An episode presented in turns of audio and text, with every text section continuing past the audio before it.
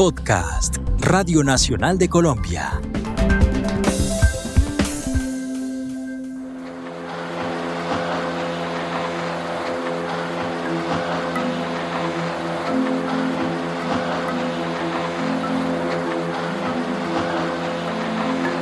Hablar de legado es hablar de herencia, de patrimonio y de tradición. En la pesca el legado es fundamental, pues es una práctica que se ha aprendido con los años gracias a los padres y abuelos que años atrás aprendieron de sus ancestros y que hoy buscan dejarles a las generaciones más jóvenes. Soy Anabel Salgueiro y les doy la bienvenida a Manos del Legado, la serie que cuenta la vida de los pescadores del Pacífico, en donde hoy conoceremos la historia de Noel Estupiñán, quien mantiene viva esa tradición. La pesca me apasiona mucho porque es como una diversión, o sea, para uno. Ya el sustento de uno, pues uno pues, de eso vive. Lo enseñaron, me enseñaron a pescar. Mi padre, por ahí desde los 12 años. Yo me mareaba, me mareaba, pero luego ya no me mareé más. Ahora sí, sí, ya cogí mi ruta y, y seguí, y seguí pescando. Problema tuve porque la primera vez que yo saliendo aquí me hundí. Salí, me, embarqué y me fui, y me hundí, y ahí volví y regresé con pescado. Con barbinche, alguacil, ñato, pargo, bagre, muchas clases de pescado. Llevo más de 20 años en la pesca, que prácticamente me crié en la pesca. La pesca no hay beneficio, únicamente para un sustento nomás, porque hay mucha basura, ya uno no coge ni carnada, lo atracan a uno allá afuera, mucho, mucho complito. Sí, sí, ahí sí, hay, sí, hay sí, un día que usted, no trae ni para la gasolina. Viene la lancha vacía, máximo trae dos, tres pescados, no alcanza ni para la gasolina. Se invierte más y no ganan a uno nada. Decirle algo, nosotros lo levantamos a las 3 de la mañana. Vamos afuera, cogemos carnada, hay veces no cogemos, nos toca regresarlo, llegar con las manos limpias, a parar el día así como estamos aquí.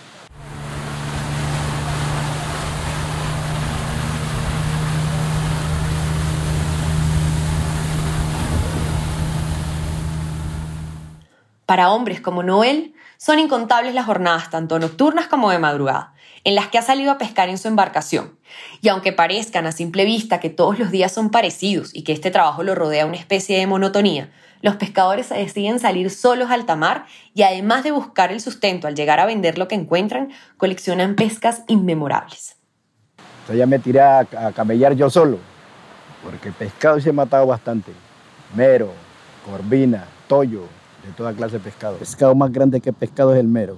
Mero aquí, cogimos un mero aquí en el puente que los pesó 100, 180 kilos. El mero es redondo, él es redondo, él es así, pero más o menos póngale 3 metros, sino que él es, él barrigón. Él cuando se va a tragar una persona lo mide, se mide con él.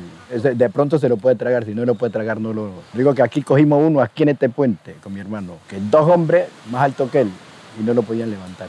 Un día fuimos a buscar carnadas aquí al otro lado y los vinimos y te echamos, te echamos unos anzuelos ahí, así como los anzuelos que están pegando ahí, lo echamos ahí, pero anzuelos lo dejamos ahí. Cuando vinimos allá, lo, lo vinimos sacándolo, a recogerlo y ahí estaba.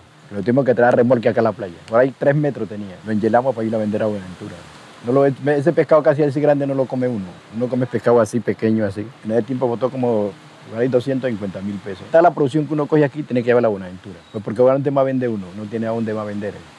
Hay unos que sí con atrevido, que es la, la más grande que cría la tintorera y el pez martillo.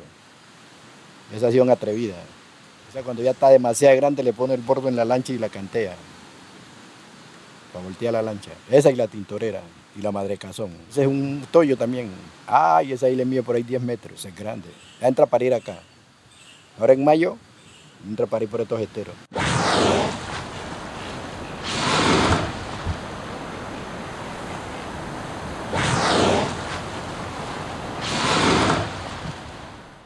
Los pescadores consumen pescado como pocos. No son de los que se hastían de estar rodeados de ellos todo el tiempo. Por el contrario, en el caso de Noel, sabe que alimentarse con mariscos trae beneficios a su salud y tienen un sabor inconfundible. Los beneficios del marisco son muchos. Es que el marisco es muy sabroso. Todo lo que trata de marisco. Que da mucha proteína a uno y muchos beneficios. Pescado favorito. El pargo dicen que es el mejor, pero para mí no. Para eso mejor me como un pedazo de toyo, de tiburón. Hay muchas especies.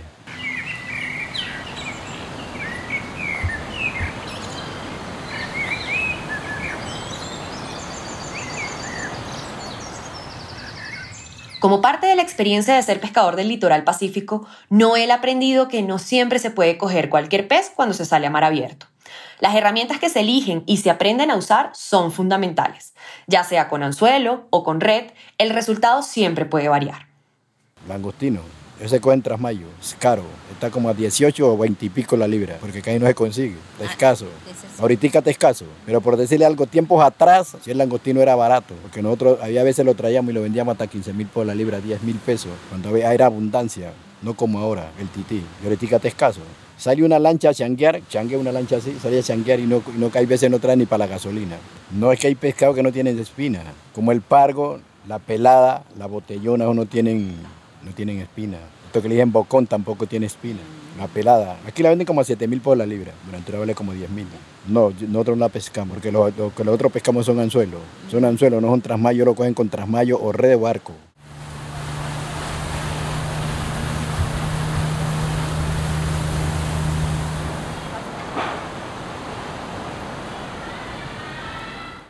Cuando se sale en búsqueda de una especie en específico, hay que saber en dónde está cada pez y eso se ha convertido en un conocimiento colectivo que se comparte y se nutre a partir de la experiencia. Es que el propio atún es la albacora. Ese, ese por, por aquí no se coge. De mal pelo para afuera. Ya tiene la aleta amarilla, una aleta que ya tiene aquí amarilla. Ya lo cogen los bolicheros. Y el propio atún es uno que le dicen bonito, un pescado. El propio atún. Le tira blanco y rayadito. Por ahí póngale unos 80 centímetros. Claro, ese es caro. Porque hay patiseca, hay albacora, hay bonito, de distintas clases de pescado.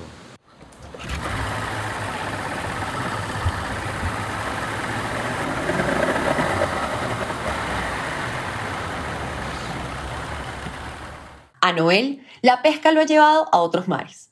Le ha permitido conocer gran parte del Pacífico colombiano y la diversidad marítima que allí se encuentra. en el Chocó. No, casi era lo mismo. Pero en ese tiempo, eso, eso, hace por ahí unos, unos 15 años que estuve por allá. Allá que se coge el, el bravo, el guayaipe, todo ese pescado se coge por allá. Pargo, dorado, todo se coge por allá. Porque para acá no se coge, allá es allá es más barato que acá. Por ahí unos 10 mil pesos. Porque allá como la pesca es cerquita, entonces y, y- y es poco el comercio. Puede, puede ser que ahora haya más comercio, ¿no? Pero antes, antes no, que ahí no había comercio. Es lo que es comer yuca y plátano y pescado. Allá no se, no se utiliza aceite, sino aceite de mil pesos. Si yo no me hubiera dedicado a la pesca, pues ahí sí no sé qué hubiera hecho. Dedicarme a hacer cualquier cosa, cualquier actividad.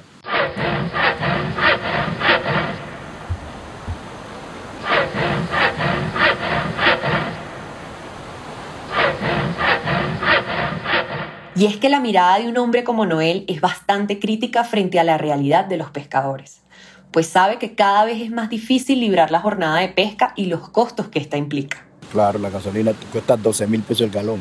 Nosotros, nosotros llevamos 6, 7 galones para la pesca y hay veces no traemos ni para, ni para ellos. Más es más lo que se pierde que lo que se gana. Hay veces usted cogió hoy día y mañana no cogió, entonces se perdió. Entonces tiene que sacar el bolsillo para comprar la gasolina.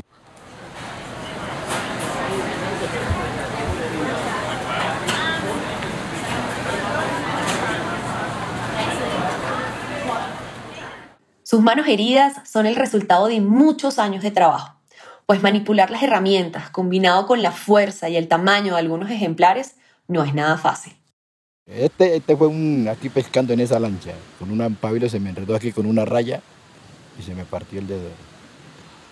Estábamos pescando con él, Roberto, el otro hermano de él, los tres, porque siempre pescamos los tres. Y yo venía sacando, vieron, pero una raya grande, una, me llama como una brasa. Entonces yo la cogí, la aguanté, la largué, la largué, a lo que la largué, volví, la subí, y se venir. Y volvió y templó, entonces el nylon se me enredó aquí. Y a lo que ella templó, se fue el dedo. Se fue el dedo, se fue. Sí, cuando lo saqué, lo saqué mucho, echando sangre. Claro que no me dolía mucho porque como uno estaba emocionado.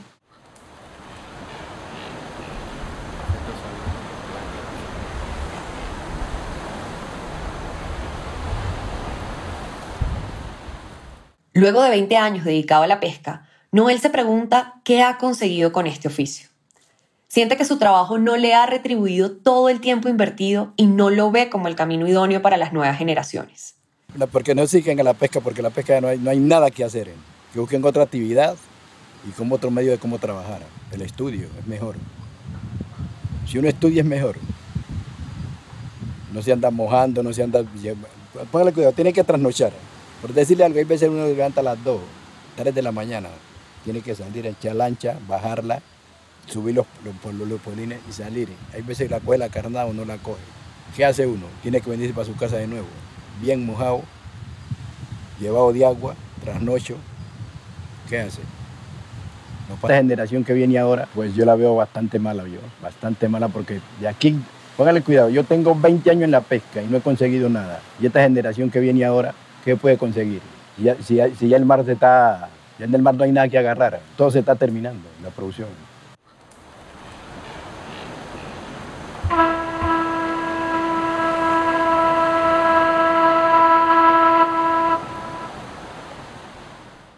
Aunque el legado de Noel viene de su padre, quien un día se lo llevó al tamar y le cambió la vida, en su caso no tiene a quien heredarle su embarcación ni entregarle su conocimiento.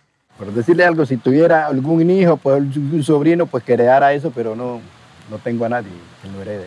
Claro, para dejarle algo a los que vienen. Con mi papá siempre, siempre con él. Hasta los 15 años. Y ahora cogí mi rumbo y arranqué y me vine. O sea, me, cogí mi destino yo solo.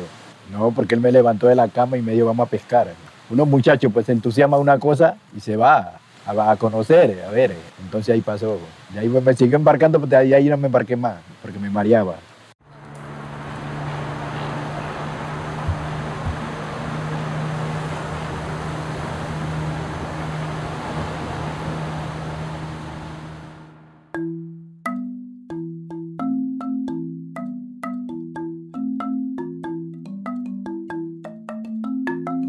Dicen que las personas sin conocimiento de su pasado, su origen y cultura son como un árbol sin raíces. Pero historias como las de Noel demuestran que aún hay hombres y mujeres aprendiendo de sus padres y abuelos aquellas prácticas tradicionales que configuran el patrimonio cultural de un territorio tan importante como el Pacífico colombiano. Las de Noel Estupiñán son manos del legado. En este episodio participaron Felipe de Brigar, Camila Rivas, Michelle Orozco, Lady Klinger, Kiara Lerma, Camilo Ospina, Alexis Mendoza, Dani Mauricio Vanegas, Haider Andrés Quiñones, Cristian Alexis Mendoza y Anabel Salgueira. El podcast es producido por Dirty Kitchen para Señal Colombia y Radio Nacional de Colombia.